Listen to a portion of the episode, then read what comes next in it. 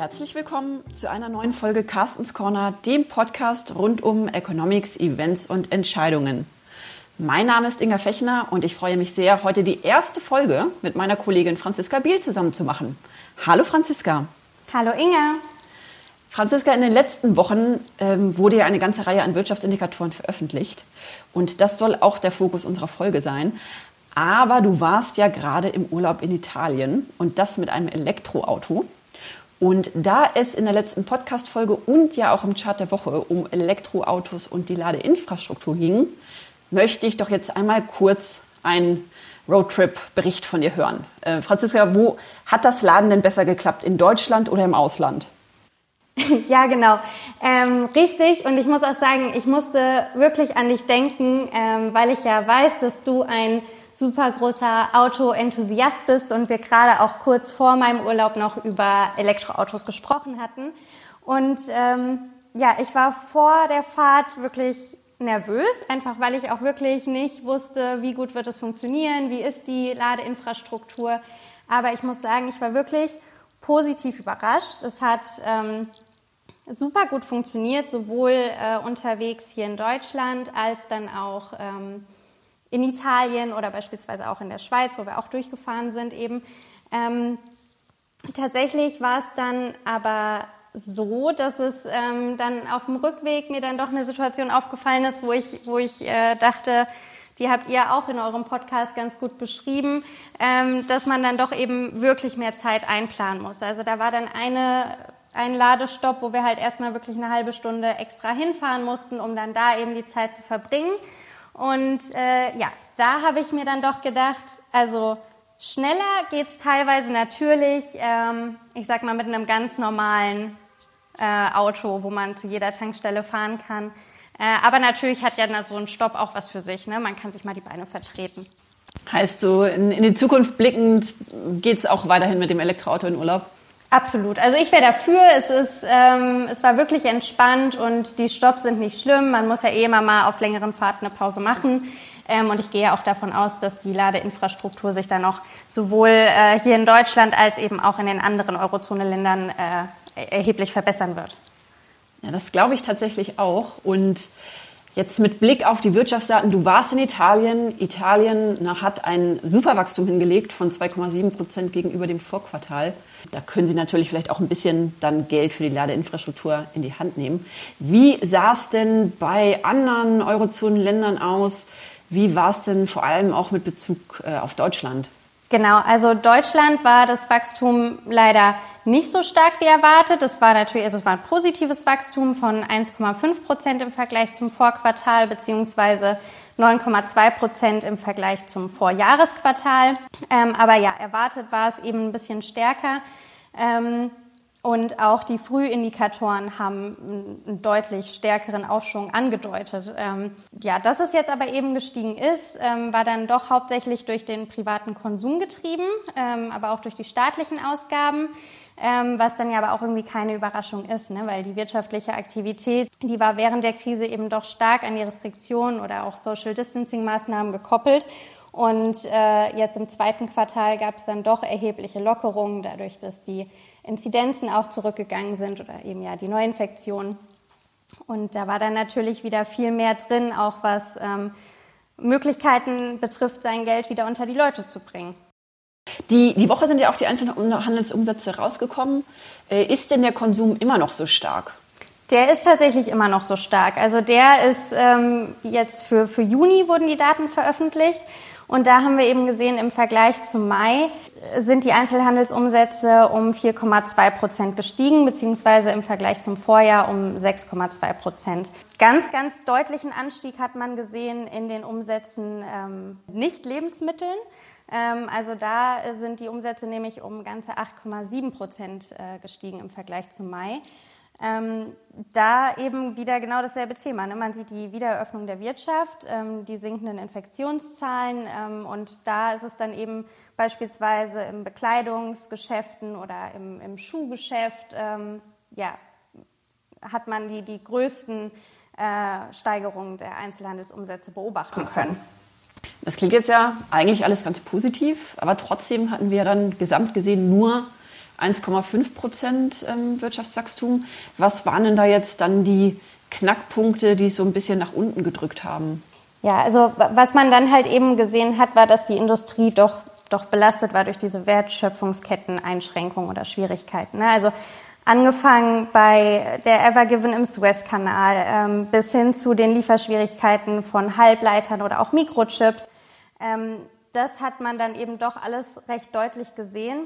Ja, und wir haben ja auch die, die ähm, was ja auch so ein bisschen Thema ist, ne? die Auftragsbücher sind voll, die Auftragseingänge, jetzt ähm, hatten wir am, am, Donnerstag die Zahl ähm, ne, Werkaufträge auch um 4,1 Prozent gewachsen, also eigentlich gigantisch. Ne? Deswegen sieht man wirklich, die Nachfrage ist definitiv da, aber wie du gesagt hast, die Lieferkettenprobleme ähm, sind nach wie vor vorhanden, äh, Materialmangel ist nach wie vor vorhanden und der Bestand an den fertigen Produkten sinkt eben auch. Ne? Ich finde, das, das hat man ja auch an den Produktionserwartungen gesehen, ähm, wo sich die Frage ja einfach stellt, ob die Produktion schlichtweg der Nachfrage überhaupt noch standhalten kann ähm, oder ob es da nicht zu solchen Engpässen ähm, kommt, dass dann im Endeffekt vielleicht auch die Nachfrage leidet. Ne?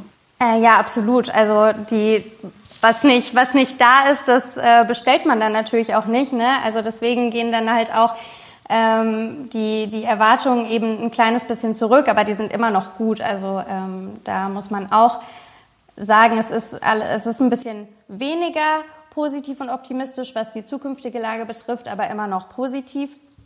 Aber es gibt natürlich auch noch andere Gründe, die die ähm, Konsumausgaben jetzt beispielsweise auch in Zukunft noch ähm, beeinträchtigen könnten. Ähm, und unter anderem könnten, könnte das eine, eine, höhere Inflation natürlich sein. Und dazu haben wir ja auch ähm, Daten gehabt in den letzten Wochen. Gut, die Angst vor dem Rieseninflationsmonster, die war die letzten Monate ja bereits äh, umgegangen. Aber äh, hat die sich noch verstärkt? Es ist wieder irgendwie dieses schöne Thema, finde ich, Deutschland versus der Rest der Eurozone. Ähm, also wir haben, die Inflationszahlen sind natürlich gestiegen, ist auch erwartet worden. Wir haben ja auch diese Basiseffekte. Im letzten Jahr war es ähm, die Inflation natürlich eine ganze Ecke geringer. Dann haben wir die ganzen Energiepreise, die deutlich angezogen haben. Und das hat in Deutschland zu einer harmonisierten Inflationsrate von 3,1 Prozent ähm, geführt. In der Eurozone haben wir 2,2 Prozent. Natürlich beides über dem Inflationsziel der EZB. Aber ich finde, man muss jetzt wieder so ein bisschen diese verschiedenen Brillen aufsetzen, ne? weil in Deutschland haben wir ja natürlich immer so ein bisschen diese Inflationsangst. Und ähm, es wird sich wahrscheinlich in den nächsten Monaten, kommt da auch noch mehr Inflation, ähm, auch in der ganzen Eurozone, nicht nur in Deutschland. Aber wir müssen uns wieder diese Frage stellen, okay, ist es denn wirklich nachhaltig oder nicht? Und das ist ja eigentlich auch gerade dieses Riesenthema, das die EZB umtreibt, die sich natürlich auch fragt, okay, dieser Inflationsanstieg ist er temporär, ist er aufgrund von den Lieferkettenproblemen, aufgrund von verstärkter Nachfrage, weil man letztes Jahr nicht kaufen konnte, im ersten Quartal konnte man ja auch nicht einkaufen. Ähm, und ist es damit nur temporär? Also wird sich das wahrscheinlich dann im nächsten Jahr schon wieder ähm, ins Gegenteil umkehren? Oder werden diese, ähm, wird dieser Inflationsdruck weiterhin bleiben? Ne? Und das finde ich ist auch eine, eine sehr spannende Frage. Ähm, gerade wenn wir jetzt äh, gucken, okay, wir haben diesen wahnsinnigen Preisdruck von Seiten der Lieferanten, ähm, dieses Material nicht bekommen, gleichzeitig Nachfrage, ne, eine hohe Nachfrage, geringes Angebot treibt natürlich auch die Preise. Schlägt sich das jetzt dann letztlich auf die Konsumentengüter ähm, drauf oder nicht? Und kriegen wir dann letztlich auch einen Lohndruck, der sich dadurch entwickelt? Und ja, für Deutschland muss man schon sagen, die, die Gegebenheiten sind eigentlich alle da, ne? dass es auch ein bisschen, ein bisschen sich verstärken könnte. Aber da die EZB ja für den gesamten Euroraum zuständig ist, ähm, ist von Seiten der EZB natürlich vielleicht der Druck nicht ganz so hoch, weil wir natürlich auch immer auf die ganzen anderen ähm, Eurozonenländer gucken müssen. Und da haben wir teilweise noch Länder, wo der Inflationsdruck nicht so hoch ist und sich das dann im Mittel wieder nivelliert. Ne? Deswegen haben wir, ne, könnt ihr auch in der letzten Folge ja hören, da haben ja Sebastian und, und, und Carsten ähm, über die EZB geredet, ähm, warum von Seiten der EZB wahrscheinlich eben dann nicht, nicht so viel mit Blick auf die Inflation zu erwarten ist. Ja, und man muss ja auch sagen, aktuell kann ja auch die EZB recht wenig ausrichten. Ne? Also wenn man sich jetzt halt eben anschaut, äh, warum jetzt auch beispielsweise in Deutschland oder besonders in Deutschland ähm, die Inflation doch so, so, so stark ist, ne, dann ist es auch natürlich die Mehrwertsteuerumkehrung, die man jetzt eben das erste Mal wirklich in den Daten gesehen hat. Und ich meine, da kann die EZB nichts dran ändern, genauso an den Energiepreisen. Also das heißt, äh, aktuell, selbst wenn sie wollen würde, ähm, wäre da ja auch gar nicht so viel drin, was man machen kann. Ja, da hast du total recht, ähm, definitiv.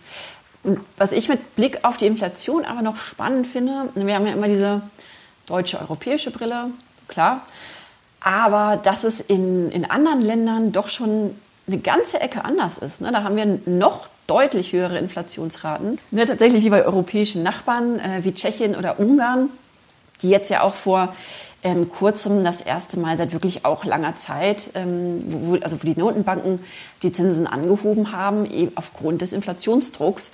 Ne, und andere Beispiele sind Mexiko, Brasilien oder Russland, wo der Inflationsdruck doch die ganze Ecke höher ist und da die Notenbanken dann auch wirklich schon reagieren. Bei, bei den großen ähm, EZB, Bank of Japan, USA, da werden noch die Füße still gehalten aber da stellt sich natürlich auch die Frage, ähm, wann, das, wann das denn soweit sein könnte. Und ja, Stichpunkt USA. Ähm, Franziska, wie, wie ist da so die Einschätzung, die Entwicklung? Vielleicht auch so ein bisschen Blick Notenbank und auch Bildwachstum, da hatten wir ja auch Zahlen. Ähm, würd, würdest du da aus, davon ausgehen, dass die FED vielleicht auch schon ein bisschen eher aktiv wird als die EZB?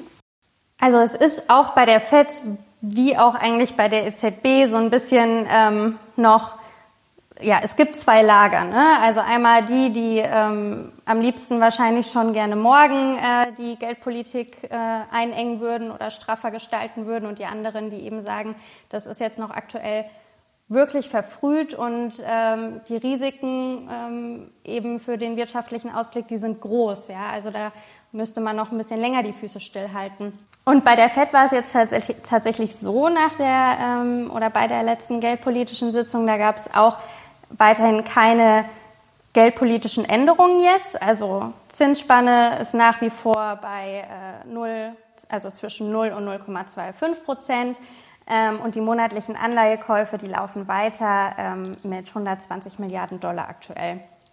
Was es halt aber eben gegeben hat, ist doch eine Änderung ähm, in der Forward Guidance. Also das heißt, es deutet jetzt doch darauf hin, dass die Fed bereits Ende diesen Jahres noch ähm, die Anleihekäufe zurückführen könnte. Und auch da gibt es verschiedene Lager. Die einen, die sagen, man sollte damit bereits im September beginnen. Ähm, die anderen sagen, man sollte es im September ankündigen und dann gegen Ende des Jahres wirklich so ab Dezember damit beginnen.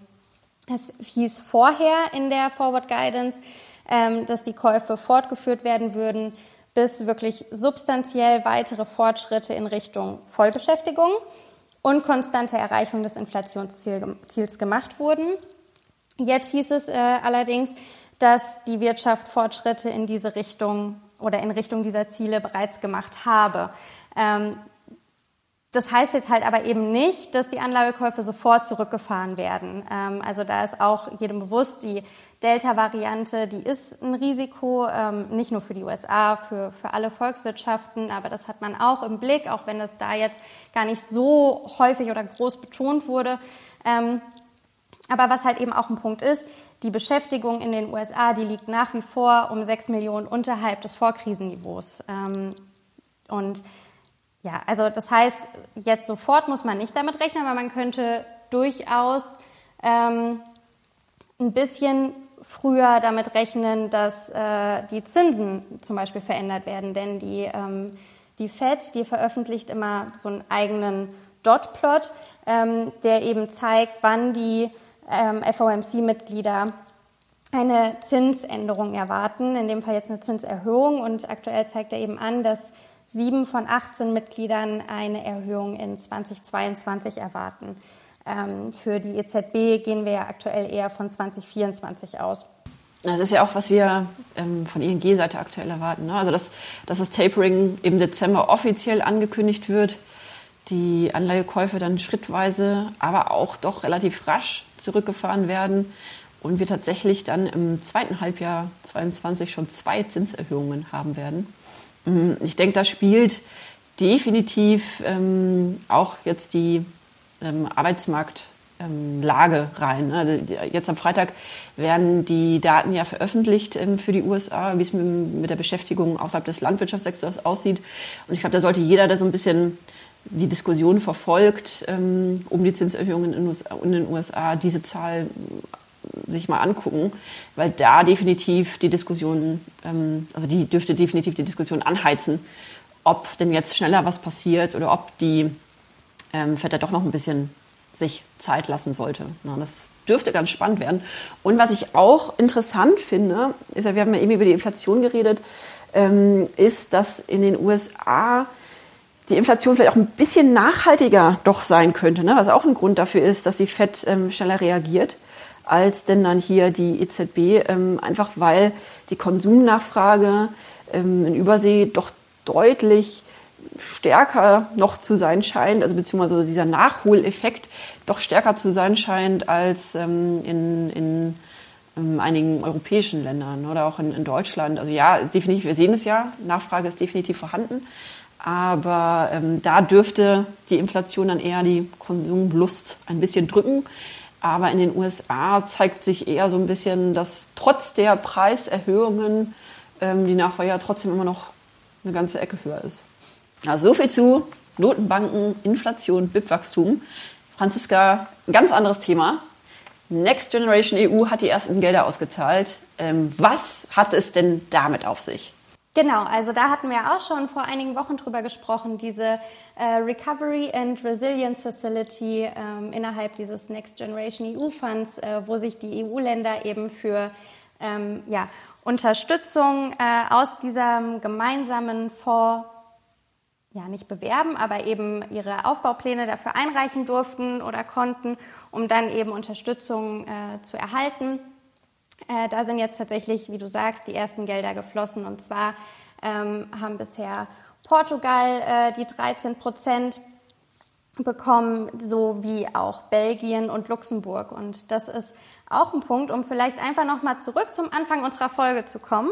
Ähm, was mir tatsächlich auch dann in Italien doch aufgefallen ist, dass es wirklich gut ist und wichtig ist, dass es dieses gemeinsame Projekt der EU gibt. Denn ähm, so schön das alles funktioniert hat mit der Ladestruktur, so hat man doch auch genauso gesehen, ähm, welche Spuren doch die Krise auf die italienische Wirtschaft zum Teil ähm, hinterlassen hat. Ob das jetzt Hotels waren, die ähm, Schilder an der Tür hatten, dass sie wegen Corona jetzt schließen mussten oder auch ähm, Restaurants. Also man hat dort, das fand ich auf eine negative Weise eindrucksvoll, wirklich deutlich gesehen, was die Krise für ein, für ein Ausmaß dort hatte. Also hier ist das ganz genauso. Ja, auch hier wurden Leute hart getroffen, aber ähm, dort war es doch noch mal ein bisschen ja, offensichtlicher. Und äh, deswegen, also ja, schön zu sehen, dass das Projekt jetzt wirklich ähm, anläuft, dass es realisiert wird und ähm,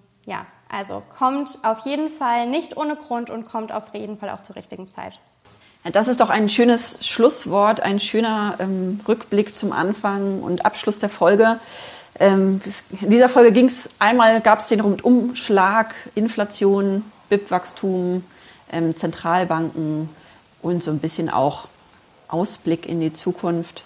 Ja, Franziska, herzlichen Dank für das Gespräch. Es hat mich echt gefreut, dass wir das erste Mal zusammen Podcast gemacht haben und ich glaube, da werden noch ganz viele weitere folgen.